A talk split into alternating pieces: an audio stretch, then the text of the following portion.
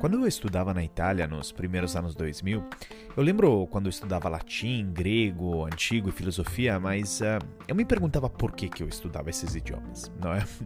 Eu estudei esses idiomas antigos, hoje até entendo por que, me ajudaram muito a aprender novos idiomas estrangeiros e a literatura e a filosofia, mas nunca toquei em todos os meus anos de colégio lá na Itália ou até antes, nada relacionado à tecnologia computadores, até calculadoras eram proibidos e, em vez de enxergarem seu potencial na área de educação na Itália para tornar-nos mais produtivos como alunos, eram vistos como enormes ameaças. Bom, se você acompanhou a recente proibição do chat GPT por um tempo por parte das autoridades de privacidade de dados na Itália, por mais justo ou errado que seja, você nota como a Itália costuma ser bem conservadora e reticente diante de novas tecnologias. Tudo bem até aqui, é uma escolha que pode ser feita, mas percebe que isso é um grande problema?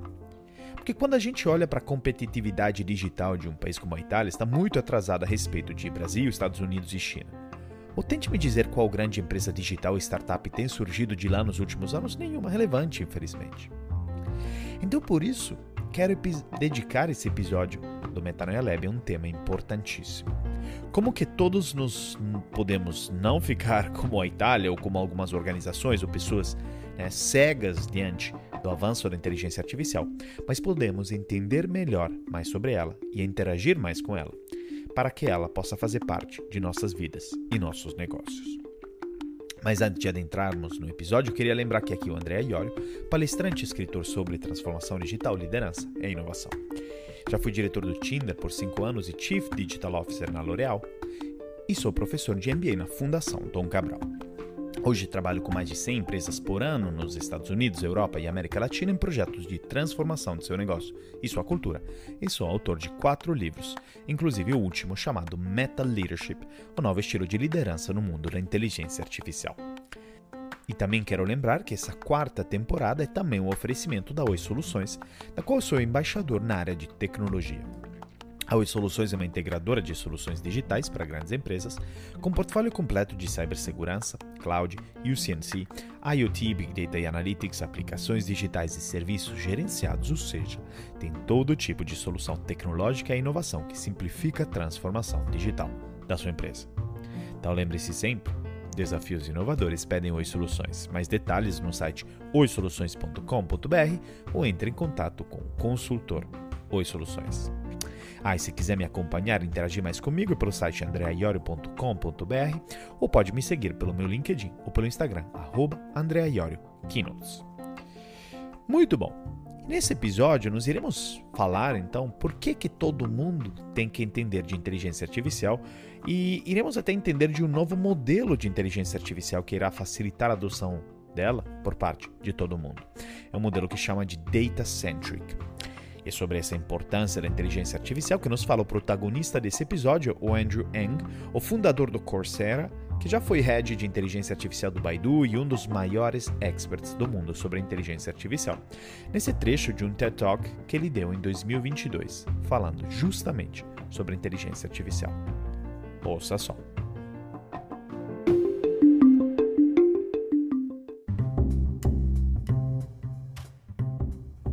Quando penso no surgimento da inteligência artificial, me lembro do surgimento da literacia.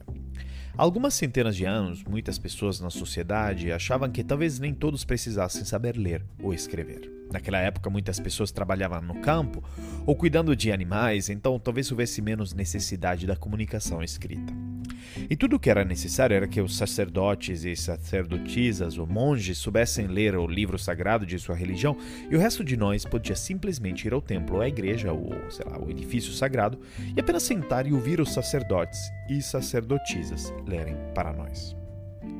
Felizmente, porém, descobrimos desde então que podemos construir uma sociedade muito mais rica se muitas pessoas souberem ler e escrever.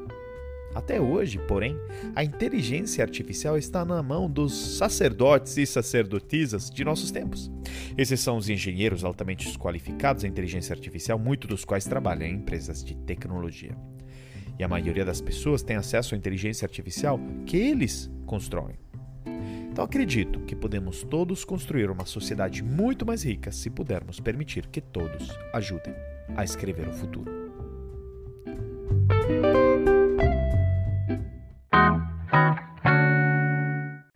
Vamos começar aqui entendendo algo muito importante e tentando responder uma grande pergunta. Por que, que o desenvolvimento da inteligência artificial está concentrado nas mãos de poucas grandes empresas de tecnologia? Pense bem. Bom, na realidade a resposta é bastante simples. É pelo fato que a inteligência artificial é altamente cara e difícil de se desenvolver. De acordo com a OpenAI, organização de pesquisa responsável pelo desenvolvimento do Chat GPT, o custo total do projeto foi estimado em cerca de 4,6 bilhões de dólares. Isso inclui não apenas o custo do desenvolvimento do modelo em si, mas também o custo de treiná-lo usando grandes quantidades de dados. Ao mesmo tempo, sabemos que a Microsoft investiu 10 bilhões na OpenAI para poder continuar a treinar os Large Language Models, os LLMs, a cada vez maiores. Isso tem levado a uma grande concentração de poder no mercado de inteligência artificial, que inclusive a Amy Webb, já em seu livro de 2019 chamado The Big Nine, ela apontava o fato que isso é um oligopólio. O poder da inteligência artificial estava concentrado no, na mão de poucas empresas, nove em específico: Amazon, Google, Facebook, Tencent, Baidu, Alibaba, Microsoft, IBM e Apple. Bom, Hoje, nos últimos anos, novas empresas se juntaram ao jogo, como a OpenAI e algumas outras, mas de fato continua muito concentrado. Porque, vejamos, o que é preciso para desenvolver esses modelos? Bom, primeiro, muitos engenheiros altamente qualificados. Segundo, muito poder computacional. E terceiro, um alto volume de dados. Novamente, coisas que é, só grandes empresas de tecnologia e o que é interessante notar é que também essas empresas tiveram bastante sucesso ao aproveitar da inteligência artificial porque elas usam modelos chamados de one size fit all, ou seja, aplicações específicas como ranquear resultado de busca, como no caso do Google, ou sugerir produtos para comprar no e-commerce, como no caso da Amazon, que podem ser escaladas para um altíssimo volume de clientes ou usuários. O problema é que essa receita para inteligência artificial não funciona fora da área de tecnologia, ou seja, em setores onde dificilmente produtos únicos podem se aplicar para centenas de milhões de pessoas. Pense no seguinte exemplo.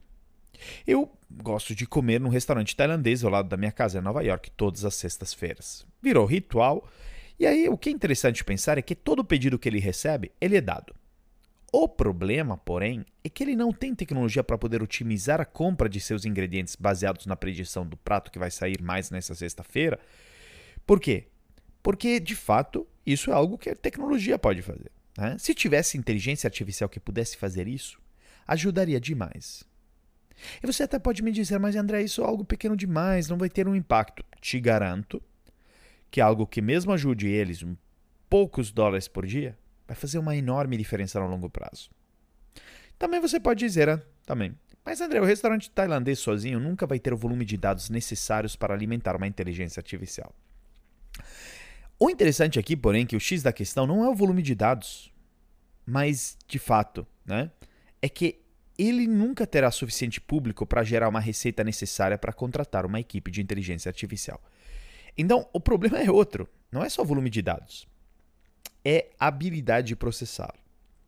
Sendo que em cada restaurante no mundo, nos Estados Unidos, cada um tem um cardápio diferente, um tailandês é diferente de um japonês, de um italiano de um coreano, assim por diante, pratos diferentes, preços diferentes, percebe que o modelo one size fits all não funciona. E esse, no mundo da inteligência artificial, é chamado do long tail problem, ou problema de cauda longa. Os modelos one size fits all são muito mais impactantes do que modelos de, por exemplo, recomendar pratos em restaurantes, ou recomendação de camisetas, ou de taças. Cada modelo desse, né, pequenininho, modelo customizado e único, e por isso existem milhões de oportunidades de projetos como esses, só que em cima de quais ninguém está trabalhando. Por quê? Porque enxergam isso como uma oportunidade pequena, que empresas grandes de tecnologia não se interessam. Então a pergunta aqui é: como podemos empoderar as pessoas a criarem esses modelos? E sistemas de inteligência artificial que sejam relevantes para eles. Aí você deve pensar, Andrea, mas é só se aprendermos todos a codificar para a inteligência artificial. Isso é super difícil. Como fazemos com que o dono daquele restaurante tailandês aprenda isso em um prazo muito curto? Bom, é por isso que tem um sistema alternativo que o Andrew Yang, o protagonista desse episódio, propõe no TED Talk do qual foi extraído o trecho de abertura aqui. Ele diz que assim como papel e caneta são tecnologias altamente superiores a blocos de pedra e cinzel, né? E foram fundamentalmente para que o grau de alfabetização aumentasse exponencialmente, Tem plataformas de desenvolvimento de inteligência artificial que tiram o foco de escrever muito código para colocar o foco em você fornecer os dados, o que é muito mais simples para o dono do restaurante tailandês, não é? Porque, veja, como funciona isso na prática? Sistemas de inteligência artificial são compostos, por um lado, de software, programa de computador que inclui o modelo de inteligência artificial, e dados, né? as informações usadas para treinar o modelo, e obviamente hardware para processar tudo isso. Mas, por exemplo, para construir um sistema de inteligência artificial para inspeção automatizada em manufatura, o engenheiro de inteligência artificial pode criar um software que implemente o algoritmo de deep learning, que, para o qual você mostra um conjunto de dados que compreende imagens de peças boas e defeituosas, para que possa aprender a distinguir entre elas. E na última década, muitas pesquisas em IA foram impulsionadas pelo desenvolvimento centrado em software, que esse é o ponto. Software-centric model, né? no qual os dados são fixos e as equipes tentam otimizar ou inventar novos programas, o software, para aprender com os dados disponíveis. Muitas empresas de tecnologia tinham grandes conjuntos de dados de milhões de consumidores e usavam para impulsionar muita inovação em inteligência artificial. Mas, no atual nível de sofisticação da inteligência artificial, o gargalo para muitos aplicativos é obter os dados certos para alimentar o software. Ouvimos falar dos benefícios de Big Data, mas agora sabemos que para muitos aplicativos é muito mais proveitoso focar em garantir que tenhamos bons dados, dados que ilustram claramente os conceitos que precisamos aprender com a IA. Isso significa, por exemplo, que os dados devem ser muito abrangentes na sua cobertura de casos importantes e rotulados de forma consistente. Porque os dados são a matéria-prima para a inteligência artificial. E os sistemas modernos de IA não precisam apenas né, de calorias, mas também de nutrição de alta qualidade. Mudar o seu foco de software para dados oferece uma vantagem importante. Pode ser feito pelas pessoas que você já tem na equipe. Porque no momento de grande escassez de talentos de IA, uma abordagem centrada em dados permite que muitos especialistas no assunto que possuem muito conhecimento dos seus setores, e não necessariamente sobre IA, contribuem para o desenvolvimento dos sistemas de IA. Por exemplo, a maioria das fábricas tem funcionários altamente qualificados para definir e identificar o que conta como defeito. Né? Será um arranhão de 2 milímetros é um defeito? Ou é tão pequeno que não importa? Se esperamos que cada fábrica peça a seus funcionários que inventem um novo software de IA como forma de obter uma solução sob medida, nunca vai acontecer. Mas em vez disso, construirmos e fornecermos ferramentas para capacitar nossos especialistas de domínio a projetar os dados, para que eles possam tomar decisão, permitindo que expressem seu conhecimento sobre defeitos, as chances de sucesso serão muito maiores e você alimenta esses algoritmos já pré-existentes. E qual a mensagem principal aqui, na verdade? A mensagem é que todos precisamos nos responsabilizar cada vez mais para entender de inteligência artificial. Que não quer dizer apenas escrever código, mas entender como ela funciona, né? como que ela pode resolver nossos problemas de negócio, de como podemos coletar dados e utilizá-los no dia a dia. E como que nós podemos fazer isso? Bom, o que eu recomendo fortemente é usar a inteligência artificial. E o que eu quero dizer é que se for pelo caminho viés técnico, vai ser extremamente desafiador. Sei lá, se você achar que a única forma é, sei lá, eh, fazendo cursos muito complexos, sofisticados. Não. Óbvio que pode ser útil, mas eh, o que é importante usar no dia a dia é ver como ela te torna mais produtivo. E aí você vai começando a entender como que você aplica isso ao seu negócio. Olha só, um artigo recente do Wall Street Journal do título The Technology Skills That Every Employee Must Have Now, ou seja, as habilidades tecnológicas que qualquer colaborador deve ter hoje, diz que o que é muito interessante que uma delas é terceirizar o trabalho para a inteligência artificial. Essa é uma habilidade. Percebe que uma das habilidades mais poderosas que podemos ter é aprender que a IA pode fazer para nós um monte de coisas, com a explosão de ferramentas como ChatGPT para gerar textos e código, Stable Diffusion e Midjourney para criar imagens, é, sei lá, algoritmos de inteligência artificial para extrair insights de dados. O nível básico de IA está acessível a todo, ainda mais porque muitas dessas ferramentas são gratuitas. Olha, por exemplo, a Microsoft anuncia de, de, né, acaba de anunciar um serviço chamado Copilot, baseado em modelos de IA incluindo o GPT-4 do OpenAI, é, em seus aplicativos de trabalho. O Word e o Outlook, por exemplo, poderão gerar textos automaticamente com base em informações em outros documentos, E o PowerPoint poderá criar apresentações com base nas instruções em linguagem natural do usuário no material de outros documentos. Enquanto isso, o Slack do Salesforce usará a tecnologia da OpenAI para resumir conversas e ajudar a redigir mensagens. Desde que o ChatGPT foi lançado em 30 de novembro, os instrutores da Udemy lançaram mais de 300 cursos sobre a ferramenta, incluindo seu uso para resumir documentos e depurar códigos. A Ali K. Miller, uma investidora e consultora de IA que liderou os negócios de IA na IBM e na Amazon Web Services, diz que a maioria das pessoas deveria aprender princípios de alto nível de IA e uma aula como AI for Everyone, justamente do Andrew Ng, protagonista de nosso episódio, e tentar todas as novas ferramentas que prometem economizar trabalho. E concordo em pleno. A ideia, e eu não estou dizendo isso, né, de que a ideia não é virar técnico de IA mas é entender sim seu impacto e as oportunidades que ela traz para nós. Esse é meu chamado. Não deixe essa onda passar achando que ela não vai impactar você, seu setor ou sua empresa, porque vai ser um erro gigante que você vai se arrepender no futuro. Então, quero que você reflita nisso tudo como dever de casa, me conte qualquer ideia, dúvida, comentário ou até mesmo reclamação. É só entrar em contato comigo pelo site andreaiorio.com.br, pelo Instagram, arroba ou por meu LinkedIn ou Instagram. Lembrando que este episódio é um oferecimento da Oi Soluções, do qual eu sou embaixador na área de tecnologia. A Oi Soluções é uma integradora de soluções digitais para grandes empresas, com um portfólio completo de cibersegurança, cloud, UCNC, IoT, Big Data Analytics, aplicações digitais e serviços gerenciados, ou seja, todas as soluções necessárias para a transformação digital do seu negócio.